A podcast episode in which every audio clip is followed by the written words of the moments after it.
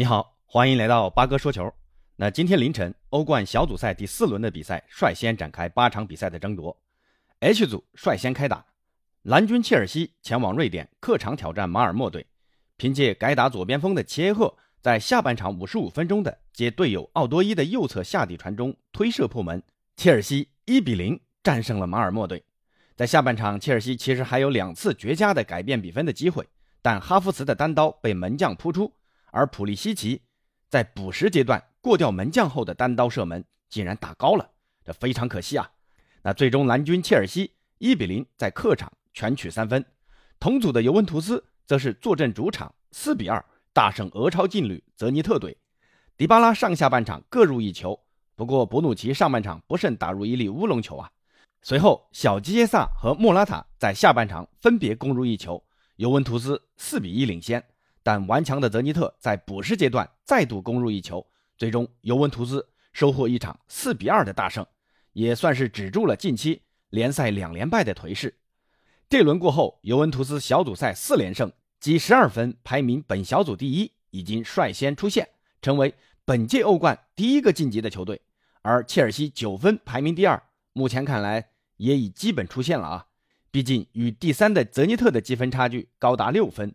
就算泽尼特接下来两连胜，也只是刚刚好九分但他们接下来要直接面对切尔西，而且净胜球也差了五粒，所以 H 组的晋级形势几乎完全明朗了。那就看切尔西和尤文图斯谁来争夺小组第一了。说完 H 组，再来看看 G 组，沃尔夫斯堡主场二比一战胜萨尔斯堡红牛，而塞维利亚主场一比二不敌里尔。塞维利亚上半场有奥坎波斯先入一球，但里尔随后连扳两球，最终实现逆转。那这轮过后，G 组的出线形势就很微妙了。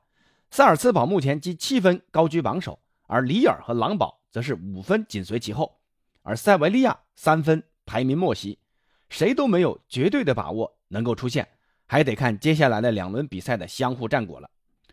再来看看 F 组的比赛，红魔曼联客场挑战。意甲真蓝黑亚特兰大，曼联上轮联赛客场三比零挑落热刺，暂时缓解了外界对于主帅索尔斯克亚的批评。但本场比赛对于曼联来说同样不容有失，索肖此轮同样派出三五二的阵型迎战亚特兰大。不过卡瓦尼这场并没有搭档 C 罗，改由拉什福德出场，而博格巴本场首发和 B 费一起担当中场组织的重任。上半场。亚特兰大的伊利契奇在第十一分钟率先破门，曼联屋楼偏逢连夜雨，刚刚伤愈复出的主力中卫瓦纳内在第三十二分钟再度受伤离场。到了上半场快结束时，C 罗接 B 费的脚后跟妙传，跟进推射破门，追平了比分。但下半场亚特兰大的小魔兽萨帕塔在第五十七分钟的破门，帮助亚特兰大再度领先。直到全场比赛的伤停补时阶段，又是 C 罗站了出来。只见 C 罗在禁区前沿横向带球，传给青木堂堂主格林伍德，堂主回敲，C 罗迎球怒射破门。曼联再次依靠 C 罗的进球绝平亚特兰大。C 罗的梅开二度再度拯救了曼联。就像网友所说的：“你永远可以相信那个男人，欧冠之王 C 罗。”而同组的比利亚雷亚尔主场二比零战胜伯尔尼年轻人队。此轮过后，曼联和比利亚雷亚尔同积七分，排名前两位，而亚特兰大和年轻人。分别积五分和三分，这出线形势还是不太明朗。曼联要想出线，下一场对阵比利亚雷亚尔的比赛不容有失啊！好，再来看看这次的最后两场比赛。